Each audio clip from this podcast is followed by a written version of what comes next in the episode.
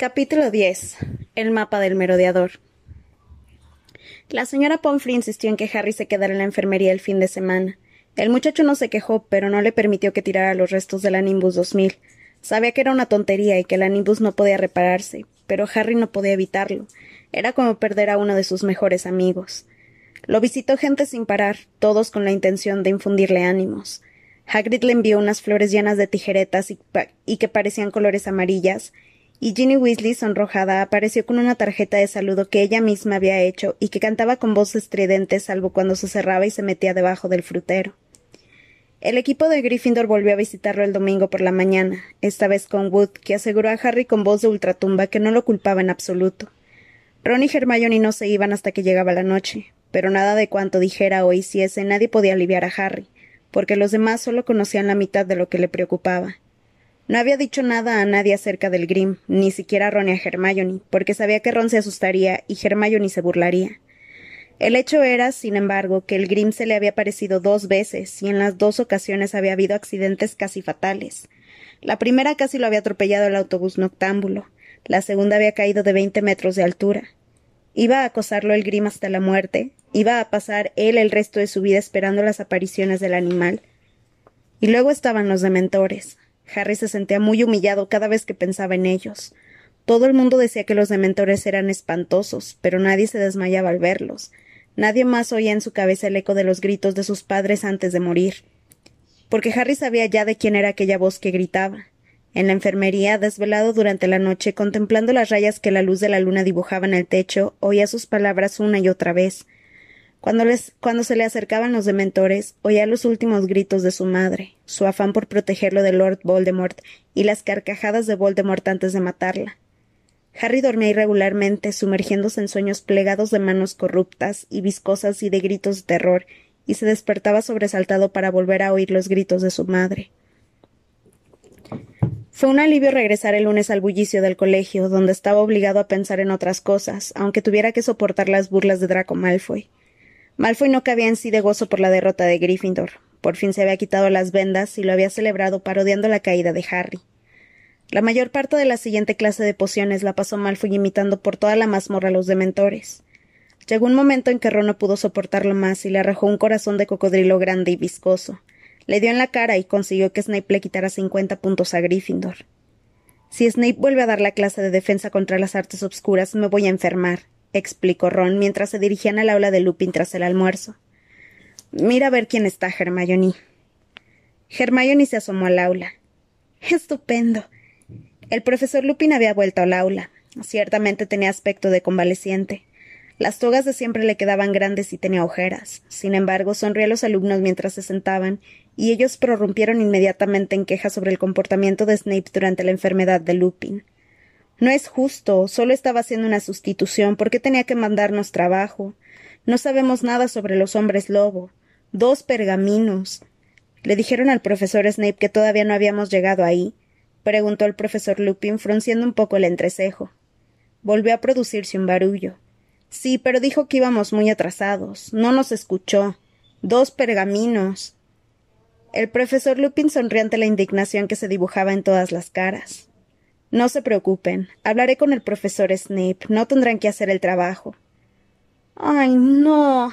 exclamó Hermione decepcionada. Yo ya lo había terminado. Tuvieron una clase muy agradable. El profesor Lupin había llevado una caja de cristal que contenía un Hinkipunk, una criatura pequeña de una sola pata que parecía hecha de humo, enclenque y aparentemente inofensiva. Atrae a los viajeros a las ciénagas, dijo el profesor Lupin mientras los alumnos tomaban apuntes.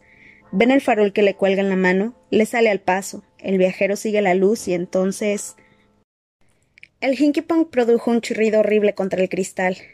Al sonar el timbre, todos, Harry entre ellos, recogieron sus cosas y se dirigieron a la puerta, pero. Espera un momento, Harry, le dijo Lupin. Me gustaría hablar un momento contigo. Harry volvió sobre sus pasos y vio al profesor cubrir la caja del Hinky Me han contado lo del partido, dijo Lupin, volviendo a su mesa y metiendo los libros en su maletín. Y lamento mucho lo de tu escoba. ¿Será posible arreglarla? No, contestó Harry. El árbol la hizo trizas. Lupin suspiró. Plantaron el sauce boxeador el mismo año que llegué a Hogwarts. La gente jugaba un juego que consistía en aproximarse lo suficiente para tocar el tronco. Un chico llamado David Gudgeon casi perdió un ojo y se nos prohibió acercarnos. Ninguna escoba habría salido airosa. ¿Ha sido, ha oído también lo de los dementores? dijo Harry haciendo un esfuerzo. Lupin le dirigió una mirada rápida. Sí, lo oí. Creo que nadie ha visto nunca tan enfadado al profesor Dumbledore. Están cada vez más rabiosos porque Dumbledore se niega a dejarlos entrar en los terrenos del colegio. Fue la razón por la que te caíste, ¿no? Sí, respondió Harry. Dudó un momento y se le escapó la pregunta que le rondaba por la cabeza. ¿Por qué? ¿Por qué me afectan de esta manera? ¿Acaso soy. No tiene nada que ver con la cobardía, dijo el profesor Lupin tajantemente, como si, se le... como si le hubiera leído el pensamiento. Los dementores te afectan más que a los demás porque en tu pasado hay cosas horribles que los demás no tienen. Un rayo de sol invernal cruzó el aula iluminando el cabello gris de Lupin y las líneas de su joven rostro. Los dementores están entre las criaturas más nauseabundas del mundo, infestan los lugares más oscuros y más sucios, disfrutan con la desesperación y la destrucción ajenas, se llevan la paz, la esperanza y la alegría de cuanto los rodea. Incluso los muggles perciben su presencia, aunque no pueden verlos, si alguien se acerca mucho a un dementor, éste le quitará hasta el último sentimiento positivo y hasta el último recuerdo dichoso. Si puede, el dementor se alimentará de él hasta convertirlo en su semejante, en un ser desalmado y maligno. Lo dejará sin otra cosa que las peores experiencias de su vida. Y el peor de tus recuerdos, Harry, es tan horrible que derribaría cualquiera de su escoba. No tienes de qué avergonzarte. Cuando hay alguno cerca de mí. Harry miró la mesa de Lupin con los músculos del cuello tensos. Oigo el momento en que Voldemort mató a mi madre. Lupin hizo con el brazo un movimiento repentino, como si fuera a tomar a Harry por el hombro, pero lo pensó mejor. Hubo un momento de silencio y luego. ¿Por qué acudieron al partido? preguntó Harry con tristeza. Están hambrientos, explicó Lupin tranquilamente, cerrando el maletín que dio un chasquido. Dumbledore no los deja entrar en el colegio, de forma que su suministro de presas humanas se ha agotado. Supongo que no pudieron resistirse a la gran multitud que había en el estadio. Toda aquella emoción, el ambiente caldeado, para ellos tenía que haber sido como un banquete. Azkaban debe de ser horrible, masculló Harry. Lupin asintió con melancolía. La fortaleza está en una pequeña isla, perdida en el mar, pero no hacen falta muros ni agua para tener a los presos encerrados, porque todos están atrapados dentro de su propia cabeza, incapaces de tener un pensamiento alegre. La mayoría enloquece al cabo de unas semanas. Pero Sirius Black escapó, dijo Harry despacio. ¿Escapó? El maletín de Lupin cayó de la mesa. Tuvo que inclinarse para recogerlo. Sí, dijo incorporándose. Black debe de haber descubierto la manera de hacerles frente. Yo no lo habría creído posible. En teoría, los dementores quitan al brujo todos sus poderes y están con él el tiempo suficiente. Usted ahuyentó en el tren aquel dementor, dijo Harry de repente. Hay algunas defensas que uno puede utilizar, explicó Lupin, pero en el tren solo había un dementor. Cuantos más hay, más difícil resulta defenderse. ¿Qué defensas? preguntó Harry inmediatamente. ¿Puede enseñarme? No soy ningún experto en la lucha contra los dementores, Harry, más bien lo contrario. Pero, pero si los dementores acuden a otro partido de Quidditch, tengo que tener algún arma contra ellos.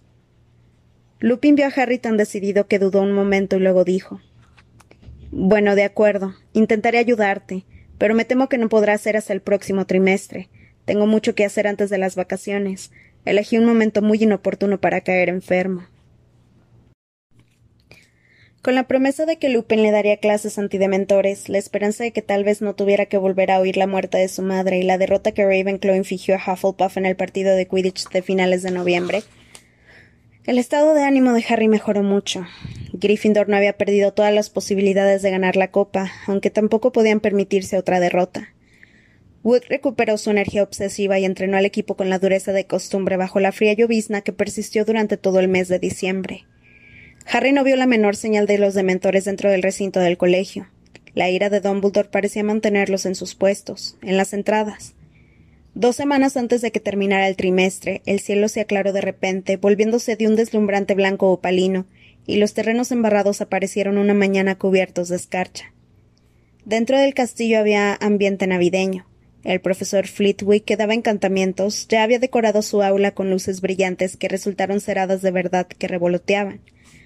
Los alumnos comentaban entusiasmados sus planes para las vacaciones. Ron y Hermione habían decidido quedarse en Hogwarts, y aunque Ron dijo que era porque no quería aguantar a Percy durante dos semanas, y Hermione alegó que necesitaba utilizar la biblioteca, no consiguieron engañar a Harry. Se quedaban para hacerle compañía, y él se sintió muy agradecido. Para satisfacción de todos menos de Harry, estaba programada otra salida a Hogsmeade para el último fin de semana del trimestre. Podemos hacer allí todas las compras de Navidad, dijo Hermione. A mis padres les encantaría el hilo dental mentolado de Honeydukes. Resignado a ser el único de tercero que no iría, Harry le pidió prestado a Wood ejemplar del mundo de la escoba y decidió pasar el día informándose sobre los diferentes modelos. En los entrenamientos había montado en una de las escobas del colegio una antigua estrella fugaz muy lenta que volaba trompicones. Estaba claro que necesitaba una propia escoba. La mañana del sábado de la excursión se despidió de Ron y de Hermione envueltos en capas y bufandas, y subió solo la escalera de mármol que conducía a la torre de Gryffindor. Había empezado a nevar y el castillo estaba muy tranquilo y silencioso. Psst. Harry. Psst. Se dio la vuelta a mitad del corredor del tercer piso y vio a Fred y a George que lo miraban desde detrás de la estatua de una bruja tuerta y jorobada. ¿Qué hacen? preguntó Harry con curiosidad. ¿Cómo es que no están camino de Hogsmeade? Hemos venido a darte un poco de alegría antes de irnos, le dijo Fred guiñándole el ojo misteriosamente. Entra aquí. Le señaló con la cabeza un aula vacía que estaba a la izquierda de la estatua de la bruja. Harry entró detrás de Fred y George. George cerró la puerta sigilosamente y se volvió mirando a Harry con una amplia sonrisa. Un regalo navideño por adelantado, Harry, dijo. Fred sacó algo de debajo de la capa y lo puso en una mesa, haciendo con el brazo un ademán rimbombante. Era un pergamino grande, cuadrado, muy desgastado. No tenía nada escrito. Harry, sospechando que fuera una de las bromas de Freddy George, lo miró con detenimiento. ¿Qué es?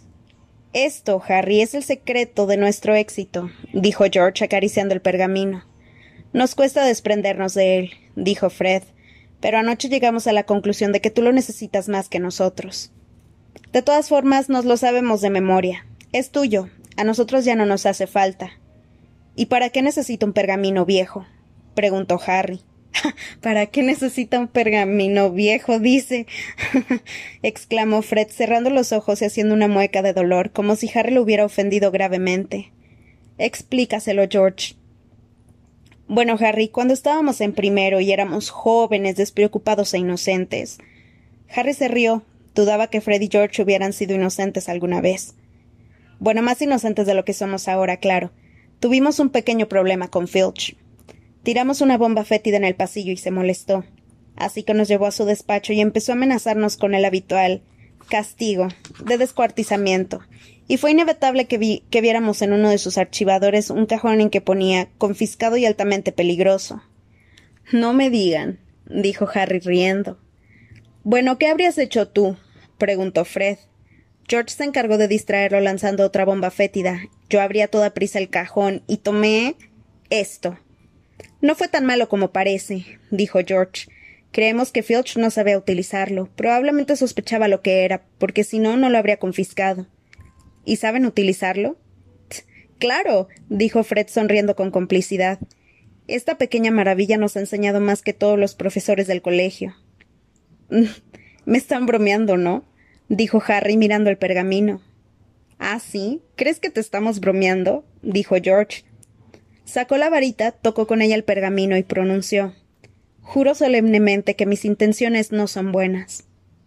E inmediatamente, a partir del punto en que había tocado la varita de George, empezaron a aparecer unas finas líneas de tinta, como filamentos de telaraña. Se unieron unas con otras, se cruzaron y se abrieron en abanico en cada una de las esquinas del pergamino. Luego empezaron a aparecer palabras en la parte superior, palabras en caracteres grandes, verdes y floreados que proclamaban los señores Lunático, Colagusano, Canuto y Cornamenta, proveedores de artículos para magos traviesos, están orgullosos de presentar el mapa del merodeador. Era un mapa que mostraba cada detalle del castillo de Hogwarts y de sus terrenos, pero lo más extraordinario eran las pequeñas motas de tinta que se movían por él, cada una etiquetada con un nombre escrito con letra diminuta. Estupefacto, Harry se inclinó sobre el mapa.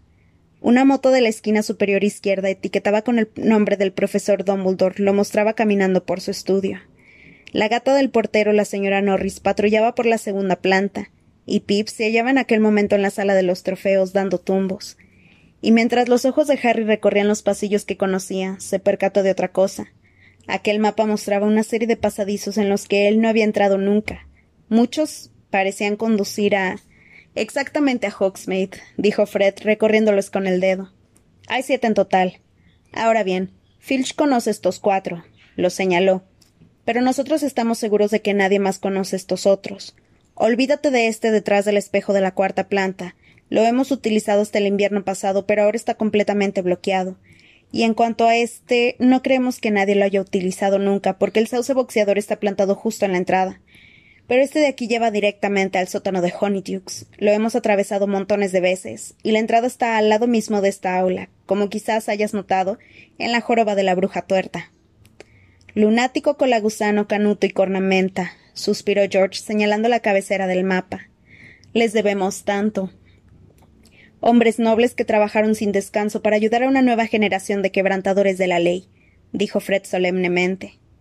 Bien, añadió George, no olvides borrarlo después de haberlo utilizado. De lo contrario, cualquiera podría leerlo, dijo Fred en tono de advertencia. No tienes más que tocarlo con la varita y decir travesura realizada, y se quedará en blanco. Así que, joven Harry, dijo Fred, imitando a Percy admirablemente, pórtate bien. Nos veremos en Honeydukes, le dijo George, guiñándole un ojo. Salieron del aula sonriendo con satisfacción. Harry se quedó allí mirando el mapa milagroso. Vio que la mota de tinta que correspondía a la señora Norris se volvía a la izquierda y se paraba a olfatear algo en el suelo. Si realmente Filch no lo conocía, él no tendría que pasar por el lado de los dementores. Pero incluso mientras permanecía allí emocionado, recordó algo que en una ocasión había oído al señor Weasley. No confíes en nada que pienses si no ves dónde tiene el cerebro. Aquel mapa parecía uno de aquellos peligrosos objetos mágicos contra los que el señor Weasley les advertía. Artículos para magos traviesos. Ahora bien, meditó Harry. Él solo quería utilizarlo para ir a Hogsmeade. No era lo mismo que robar o atacar a alguien, y Fred y George lo habían utilizado durante años sin que ocurriera nada horrible. Harry recorrió con el dedo el pasadizo secreto que llevaba Honeydukes. Entonces, muy rápidamente, como si obedeciera una orden, enrolló el mapa, se lo escondió en la túnica y se fue a toda prisa hacia la puerta del aula. La abrió cinco centímetros. No había nadie allá afuera. Con mucho cuidado salió del aula y se colocó detrás de la estatua de la bruja tuerta. ¿Qué tenía que hacer? Sacó de nuevo el mapa y vio con asombro que en él había aparecido una mota de tinta con el rótulo Harry Potter. Esta mota se encontraba exactamente donde estaba el verdadero Harry, hacia la mitad del corredor de la tercera planta. Harry lo miró con atención. Su otro yo de tinta parecía golpear a la bruja con la varita. Rápidamente Harry extrajo su varita y le dio a la estatua unos golpecitos. Nada ocurrió. Volvió a mirar el mapa. Al lado de la mota ve un diminuto letrero, como un globo de historieta. Este decía Dicendio. Dicendio, susurró Harry, volviendo a golpear con la varita la estatua de la bruja. Inmediatamente la joroba de la estatua se abrió lo suficiente para que Harry pudiera pasar por ella, siendo así de delgado. Harry miró a ambos lados del corredor, guardó el mapa, metió la cabeza por el agujero y se impulsó hacia adelante. Se deslizó se deslizó por un largo trecho de lo que parecía un tobogán de piedra y aterrizó en una tierra fría y húmeda. Se puso en pie mirando a su alrededor. Estaba totalmente oscuro. Levantó la varita, murmuró Lumos, y vio que se encontraba en un pasadizo muy, muy estrecho, bajo y cubierto de barro. Levantó el mapa, lo golpeó con la punta de la varita y dijo travesura realizada. El mapa se quedó inmediatamente en blanco, lo dobló con cuidado, se lo guardó en la túnica y con el corazón latiéndole con fuerza, sintiéndose al mismo tiempo emocionado y temeroso, se puso en camino. El pasadizo se doblaba y retorcía más parecido a la madriguera de un conejo gigante que a ninguna otra cosa. Harry corrió por él con la varita por delante, tropezando de vez en cuando por el suelo irregular. Tardó mucho, pero a Harry le animaba la idea de llegar a Honeydukes. Después de una hora más o menos, el camino comenzó a ascender. Jadeando aceleró el paso. Tenía la cara caliente y los pies muy fríos. Diez minutos después llegó al pie de una escalera de piedra que se perdía en las alturas. Procurando no hacer ruido, comenzó a subir. Cien escalones, doscientos. Perdió la cuenta mientras subía mirándose los pies. Luego de improviso su cabeza dio en algo duro. Parecía una trampilla. Aguzó el oído mientras se frotaba la cabeza. No oía nada. Muy despacio levantó ligeramente la trampilla y miró por la rendija. Se encontraba en un sótano lleno de cajas y cajones de madera. Salió y volvió a bajar la trampilla. Se disimulaba tan bien en el suelo cubierto de polvo que era imposible que nadie se diera cuenta de que estaba allí. Harry anduvo sigilosamente hacia la escalera de madera. Ahora oía voces, además del tañido de una campana y el chirrear de una puerta al abrirse y cerrarse. Mientras se preguntaba qué haría, oyó abrirse otra, otra puerta mucho más cerca de él. Alguien se dirigía hacia allí. Y toma otra caja de babosas de gelatina, querido, casi se han acabado, dijo una voz femenina. Un par de pies bajaba por la escalera. Harry se ocultó tras un cajón grande y aguardó a que pasaran. Oyó que el hombre movía unas cajas y las ponía contra la pared de enfrente. Tal vez no se presentara otra oportunidad. Rápida y sigilosamente salió del escondite y subió por la escalera. Al mirar hacia atrás vio un trasero gigantesco y una cabeza calva y brillante metida en una caja. Harry llegó a la puerta que estaba al final de la escalera, la atravesó y se encontró tras el mostrador de Honeydukes. Agachó la cabeza, salió a gatas y se volvió a incorporar. Honeydukes estaba tan abarrotada de alumnos de Hogwarts que nadie se fijó en Harry. Pasó por detrás de ellos mirando a su alrededor y tuvo que contener la risa al imaginarse la cara que pondrían Dudley si pudiera ver dónde la cara que pondría Dudley si pudiera ver dónde se encontraba. La tienda estaba llena de estantes repletos de los dulces más apetitosos que se puedan imaginar. Qué hermosos trozos de turrón, cubitos de helado de coco de color rosa trémulo, gruesos caramelos de café con leche, cientos de chocolates diferentes puestos en fila. Había un barril enorme lleno de caramelos de sabores y otro de meigas fritas, las bolsas de helado levitador de las que le habían, de las que le había hablado Ron, en otra pared había dulces de efectos especiales. El Chicket Rubles, que hacía los mejores globos, podía llenar una habitación de globos de color jacinto que tardaban días en explotar. La rara, la rara seda de dental con sabor a menta, diablillos negros de pimienta, ratones de helado, crema de menta en forma de sapo, frágiles plumas de azúcar hilado y caramelos que estallaban. Harry se apretujó entre una multitud de chicos de sexto y vio un letrero colgado en el rincón más apartado de la tienda sabores insólitos. Ron y Hermione estaban debajo, observando una bandeja de chupetas con sabor a sangre. Harry se les acercó a hurtadillas por detrás. Ugh. No, Harry no querrá de estos. Creo que son para vampiros, decía Hermione. ¿Y qué te parece este? dijo Ron acercando un tarro de cucarachas a la nariz de Hermione. Aún peor, dijo Harry. A Ron casi se le cayó el bote. Harry. gritó Hermione. ¿Qué haces aquí? ¿Cómo, cómo lo has hecho? Ah, ahí va, dijo Ron muy impresionado. ¿Has aprendido a materializarte? Por supuesto que no, dijo Harry. Bajó la voz para que ninguno de los de sexto pudiera oírle y les contó lo del mapa del merodeador. ¿Por qué Freddy George no me lo han dejado nunca? Somos hermanos. Pero Harry no se quedará con él, dijo Hermione como si la idea fuera absurda. Se lo entregará a la profesora McGonagall, ¿verdad, Harry? Claro que no, contestó Harry. ¿Estás loca? dijo Ron, mirando a Hermione con ojos muy abiertos. ¿Entregar algo tan estupendo? Si lo entrego tendré que explicar dónde lo conseguí. Filch se enteraría de que Fred y George se lo tomaron. Pero ¿y Sirius Black? susurró Hermione. Podría estar utilizando alguno de los pasadizos del mapa para entrar en el castillo. Los profesores tienen que saberlo. No puede entrar por un pasadizo, dijo enseguida Harry. Hay siete pasadizos secretos en el mapa, ¿verdad? Fred y George saben que Filch conoce cuatro, y en cuanto a los otros tres, uno está bloqueado y nadie lo puede atravesar. Otro tiene plantado en la entrada el sauce boxeador, de forma que no se puede salir. Y el que acabo de atravesar yo. Bien, es realmente difícil distinguir la entrada allí abajo, en el sótano, así que a menos que supiera que se encontraba allí. Harry dudó. ¿Y si Black sabía que la entrada del pasadizo estaba allí? Ron, sin embargo, se aclaró la garganta y señaló un rótulo que estaba pegado en la parte interior de la puerta de la tienda. Por orden del Ministerio de Magia. Se recuerda a los clientes que hasta nuevo aviso los dementores patrullaran las calles cada noche después de la puesta de sol. Se ha tomado esta medida pensando en la seguridad de los habitantes de Hogsmeade y, y se levantará tras la captura de Sirius Black. Es aconsejable, por lo tanto, que los ciudadanos finalicen las compras mucho antes de que se haga de noche. Felices Pascuas. ¿Lo ven? dijo Ron en voz baja al terminar de leer. Me gustaría ver a Black entrando, tratando de entrar en Honeydukes con los dementores por todo el pueblo. De cualquier forma, los propietarios de Honeydukes lo irían a entrar, ¿no? Viven encima de la tienda. Sí, pero. Parecía que Hermione se esforzaba por hallar nuevas objeciones. Mira, a pesar de lo que digas, Harry no debería venir a Hogsmeade porque no tiene autorización. Si alguien lo descubre, se verá en un grave aprieto. Y todavía no ha anochecido. ¿Qué ocurriría si Sirius Black apareciera hoy? Si apareciera ahora. Pues qué pasaría a las duras y las maduras para localizar aquí a Harry, dijo Ron, señalando con la cabeza la nieve densa que formaba remolinos al otro lado de las ventanas con parte luz. Vamos, Hermione, es Navidad. Harry se merece un descanso. Hermione se mordió el labio. Parecía muy preocupada. ¿Me vas a delatar? le preguntó Harry con una sonrisa. Claro que no, pero la verdad. ¿Has visto las megas fritas, Harry? preguntó Ron, tomándolo del brazo y llevándoselo hasta el tonel en que, en que estaban. Y las babosas de gelatina y las píldoras ácidas. Fred me dio una cuando tenía siete años. Me hizo un agujero.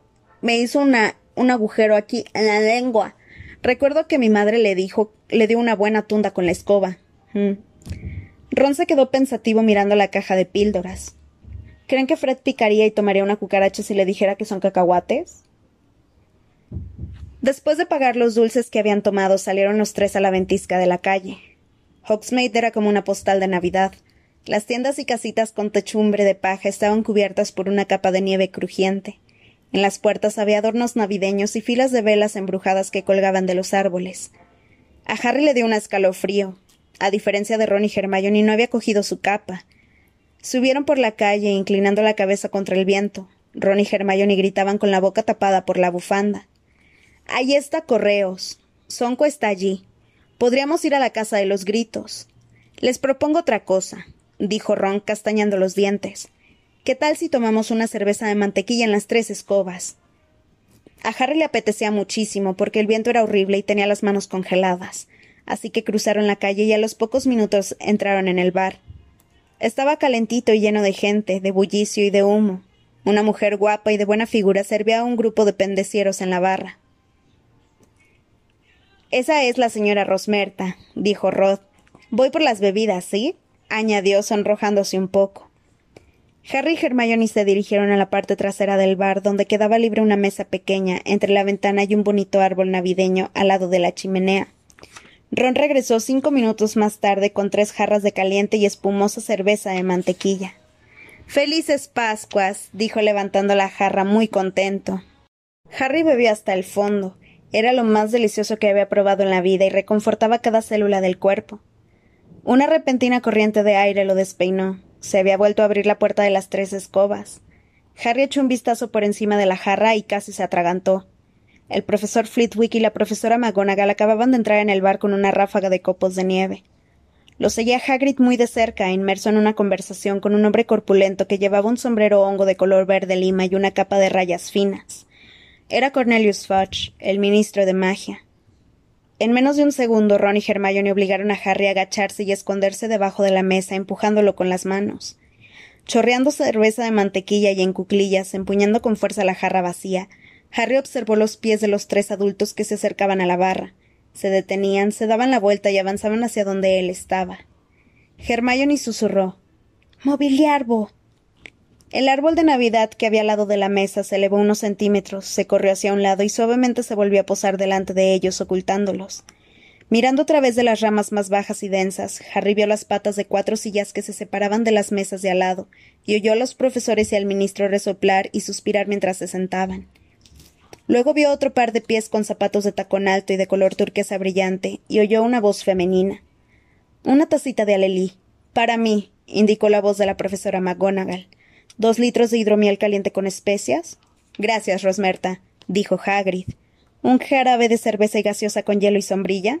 Hm, para mí, dijo el profesor Flitwick relamiéndose. El ron de grosella tiene que ser para usted, señor ministro. Gracias, Rosmerta querida, dijo la voz de Fudge.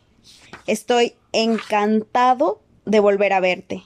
Tómate tú otro, ¿quieres? Ven y únete a nosotros. Muchas gracias, señor ministro. Harry vio alejarse y regresar los llamativos tacones. Sentía los latidos del corazón en la garganta. ¿Cómo no se le había ocurrido que también para los profesores era el último fin de semana del trimestre? ¿Cuánto tiempo se quedarían allí sentados? Necesitaba tiempo para volver a entrar en Honeydukes a hurtadillas y quería volver al colegio aquella noche. A la pierna de Hermione le dio un tic. ¿Qué lo trae por estos lugares, señor ministro? dijo la voz de la señora Rosmerta. Harry vio girarse la parte inferior del grueso cuerpo de Fudge como si estuviera comprobando que no había nadie cerca. Luego dijo en voz baja ¿Qué va a hacer, querida? Sirius Black. Me imagino que sabes lo que ocurrió en el colegio en, el colegio en Halloween. Sí, oí un rumor, admitió la señora Rosmerta.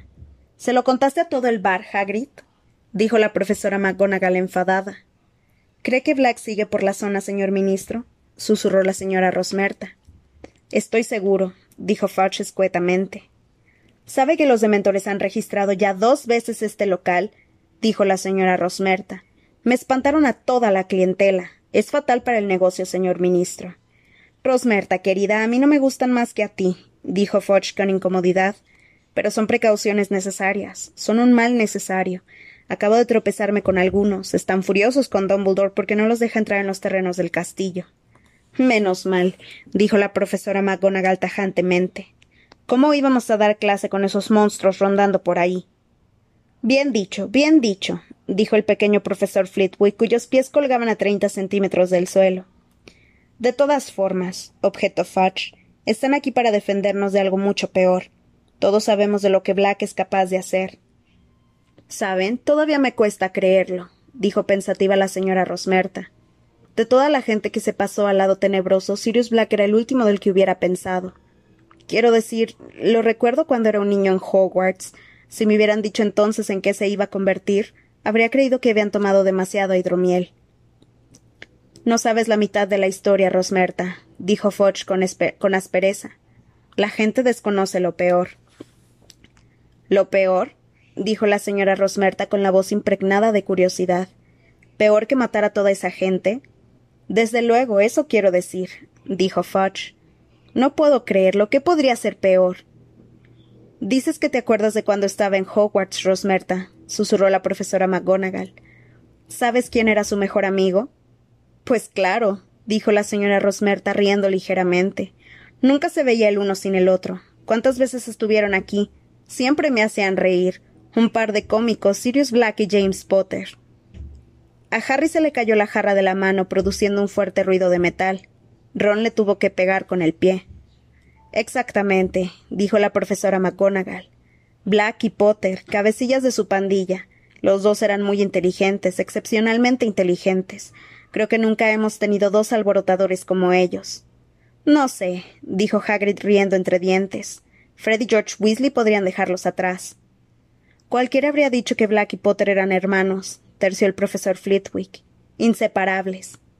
Por supuesto que lo eran, dijo Fudge. Potter confiaba en Black más que en ningún otro, en ningún otro amigo. Nada cambió cuando dejaron el colegio. Black fue el padrino de boda cuando James se casó con Lily. Luego fue el padrino de Harry. Harry no sabe nada, claro. Ya te puedes imaginar cuánto se impresionaría si lo supiera. ¿Por qué Black se alió con quien ustedes saben? susurró la señora Rosmerta. Aún peor, querida. Fudge bajó la voz y continuó en un susurro casi inaudible. Los Potter no ignoraban que quien tú sabes iba tras ellos. Dumbledore, que luchaba incansablemente contra quien tú sabes, tenía cierto número de espías. Uno le dio el soplo y Dumbledore alertó inmediatamente a James y a Lily. Les aconsejó ocultarse. Bien, por supuesto que quien tú sabes no era alguien de quien uno se pudiera ocultar fácilmente. Dumbledore les dijo que su mejor defensa era el encantamiento Fidelio. ¿Cómo funciona eso? Preguntó la señora Rosmerta muerta de curiosidad. El profesor Flitwick carraspeó. Es un encantamiento tremendamente complicado, dijo con voz aguda, que supone el ocultamiento mágico de algo dentro de una sola mente. La información se oculta dentro de la persona elegida, que es el guardián secreto, y en lo sucesivo es imposible encontrar lo que guarda, a menos que el guardián secreto opte por divulgarlo. Mientras el guardián secreto se negara a hablar, quien tú sabes podía registrar el pueblo en que estaban James y Lily sin encontrarlos nunca, aunque tuviera la nariz pegada a la ventana de la salita de estar de la pareja. Así que Black era el guardián secreto de los Potter, susurró la señora Rosmerta. Naturalmente, dijo la profesora McGonagall. James Potter le dijo a Dumbledore que Black daría su vida antes de revelar dónde se ocultaban, y que Black estaba pensando en ocultarse él también, Y aún así Dumbledore seguía preocupado. Él mismo se ofreció como guardián secreto de los Potter. ¿Sospechaba de Black? exclamó la señora Rosmerta. Dumbledore estaba convencido de que alguien cercano a los Potter había informado a quien tú sabes de sus movimientos, dijo la profesora McGonagall con voz misteriosa. De hecho, llevaba algún, tipo sospechando, algún tiempo sospechando que en nuestro bando teníamos un traidor que pasaba información a quien tú sabes. Y a pesar de todo, James Potter insistió en que el guardián secreto fuera Black. Así es, confirmó Fudge. Y apenas una semana después de que se hubiera llevado a cabo el encantamiento Fidelio. Black los traicionó, musitó la señora Rosmerta. Desde luego, Black estaba cansado de su papel de espía, estaba dispuesto a declarar abiertamente su apoyo a quien tú sabes, y parece que tenía la intención de hacerlo en el momento en que murieran los Potter. Pero como sabemos todos, quien tú sabes sucumbió ante el pequeño Harry Potter. Con sus poderes destruidos, completamente debilitado, huyó, y esto dejó a Black en una situación incómoda. Su amo había caído en el mismo momento en que Black había descubierto su juego. No tenía otra elección que escapar. Sucio y asqueroso traidor, dijo Hagrid tan alto que la mitad del bar se quedó en silencio dijo la, profesora McGonagall. Me lo encontré, bramó Hagrid. Seguramente fui yo el último que lo vio antes de que matara a toda aquella gente. Fui yo quien rescató a Harry de la casa de Lily de James Potter después de su asesinato. Lo saqué de entre las ruinas, pobrecito. Tenía una herida grande en la frente y sus padres habían muerto. Y Sirius Black apareció en aquella moto voladora que solía llevar. No se me ocurrió preguntarme lo que había ido a hacer allí. No sabía que él había sido el guardián secreto de Lily y James. Pensé que se había enterado del ataque de quien ustedes saben y había acudido para ver en qué podía ayudar. Estaba pálido y tembloroso. ¿Y saben lo que hice? Me puse a consolar a aquel traidor asesino. exclamó Hagrid. Hagrid, por favor, dijo la profesora McGonagall. Baja la voz. ¿Cómo iba a saber yo que su turbación no se debía a lo que les había pasado a Lily y a James? Lo que le turbaba era la suerte de quien ustedes saben. Y entonces me dijo Dame a Harry, Hagrid, soy su padrino, yo cuidaré de él. ¡Ja! Pero yo tenía órdenes de Dumbledore y le dije a Black que no. Dumbledore me había dicho que Harry tenía que ir a casa de sus tíos. Black discutió, pero al final tuvo que ceder. Me dijo que tomara su moto para llevar a Harry hasta la casa de los Dursley. No la necesito ya, me dijo. Tendría que haberme dado cuenta de que había algo raro en todo aquello. Adoraba su moto. ¿Por qué me la iba a dar? ¿Por qué decía que ya no la necesitaba? La verdad es que una moto deja demasiadas huellas, es muy fácil de seguir. Dumbledore sabía que él era el guardián de los Potter. Black tenía que huir aquella noche. Sabía que el ministerio no tardaría en perseguirlo. Pero. ¿Y si le hubiera entregado a Harry? Apuesto que lo habría arrojado en la moto, de la moto en alta mar, al hijo de su mejor amigo. Y es cuando un mago se pasa al lado tenebroso, no hay nada ni nadie que le importe. Tras la perorata de Hagrid hubo un silencio largo. Luego la señora Rosmerta dijo con cierta satisfacción Pero no consiguió huir, ¿verdad? El Ministerio de Magia lo atrapó al día siguiente. Ah, si lo hubiéramos encontrado nosotros, dijo Fudge con amargura. No fuimos nosotros, fue el pequeño Peter Pettigrew, otro de los amigos de Potter. Enloquecido de dolor, sin duda, y sabiendo que Black era el guardián secreto de los, de los Potter, él mismo lo persiguió. ¿Pettigrew? ¿Aquel gordito que lo seguía a todas partes? preguntó la señora Rosmerta. Adoraba a Black y a Potter, eran sus héroes, dijo la profesora McGonagall. No era tan inteligente como ellos, y a menudo yo era brusca con él. Pueden imaginarse cómo me pesa ahora. Su voz sonaba como si tuviera un resfriado repentino. Vamos, vamos, Minerva, le dijo Fudge amablemente. Pettigrew murió como un héroe. Los testigos oculares, muggles por supuesto, tuvimos que borrarles la memoria, nos contaron que Pettigrew había arrinconado a Black. Dicen que sollozaba. A Lily y a James, Sirius, ¿cómo pudiste? Y entonces sacó la varita, aunque claro, Black fue más rápido. Hizo polvo a Pettigrew. La profesora McGonagall se sonó la nariz y dijo con voz llorosa Qué chico más alocado, qué bobo. Siempre fue muy malo en los duelos. Tenía que habérselo dejado al ministerio. Les digo que si yo hubiera encontrado a Black antes que Pettigrew no habría perdido el tiempo con varitas. Lo habría descuartizado miembro por miembro. Gruñó Hagrid. No sabes lo que dices, Hagrid, dijo Fudge con brusquedad. Nadie, salvo los muy preparados magos de choque del grupo de operaciones mágicas especiales, habría tenido una oportunidad contra Black, después de haberlo acorralado. En aquel entonces yo era el subsecretario del Departamento de Catástrofes en el mundo de la magia, y fui uno de los primeros en, apersonarse en el lugar de los hechos, cuando Black mató a toda aquella gente. Nunca, nunca lo olvidaré. Todavía a veces sueño con ello. Un cráter en el centro de la calle tan profundo que había reventado las alcantarillas. Había cadáveres por todas partes, muggles gritando, y Black allí riéndose con los restos de Pettigrew delante, una túnica manchada de sangre y unos unos trozos de su cuerpo. La voz de Fudge se detuvo de repente. Cinco narices se sonaron. Bueno, ahí lo tienes, Rosmerta, dijo Fudge con la voz tomada. A Black se lo llevaron veinte miembros del grupo de operaciones mágicas especiales, y Pettigrew fue investigado fue investigado caballero de primera clase de la Orden de Merlín, que creo que fue de algún consuelo para su pobre madre. Black ha estado desde entonces en Azkaban. La señora Rosmerta dio un largo suspiro. ¿Es cierto que está loco, señor ministro? Me gustaría poder asegurar que lo estaba, dijo Fudge. Ciertamente creo que la derrota de su amo lo trastornó durante algún tiempo. El asesinato de Peter Pettigrew y de todos aquellos muggles fue la acción de un hombre acorralado y desesperado cruel, inútil y sin sentido. Sin embargo, en mi última inspección de Azkaban pude ver a Black. La mayoría de los presos que hay allí hablan en la oscuridad consigo mismos. Han perdido el juicio. Pero me quedé sorprendido de lo normal que parecía Black. Estuvo hablando conmigo con total sensatez. Fue desconcertante. Me dio la impresión de que se aburría. Me preguntó si había acabado de leer el periódico. Tan sereno como se puedan imaginar. Me dijo que echaba de menos los crucigramas. Sí, me quedé estupefacto al comprobar el escaso efecto que los demontores podían tener sobre él. Y él era uno de los que estaban más vigilados en Azkaban, ¿saben? Tenía dementores ante la puerta día y noche. Pero, ¿qué pretende al fugarse? preguntó la señora Rosmerta.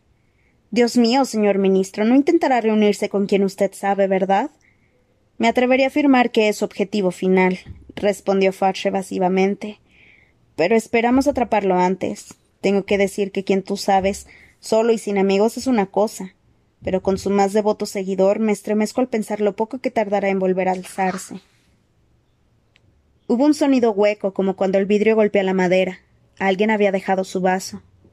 Si tiene que cenar con el director Cornelius, lo mejor será que nos vayamos acercando al castillo. Todos los pies que había ante Harry volvieron a soportar el cuerpo de sus propietarios. La puerta inferior de las capas se balanceó y los llamativos tacones de la señora Rosmerta desaparecieron tras el mostrador. Volvió a abrirse la puerta de las tres escobas, entró otra ráfaga de nieve y los profesores desaparecieron. ¿Harry? Las caras de Ron y Hermione se asomaron bajo la mesa. Los dos lo miraron fijamente, sin saber qué decir.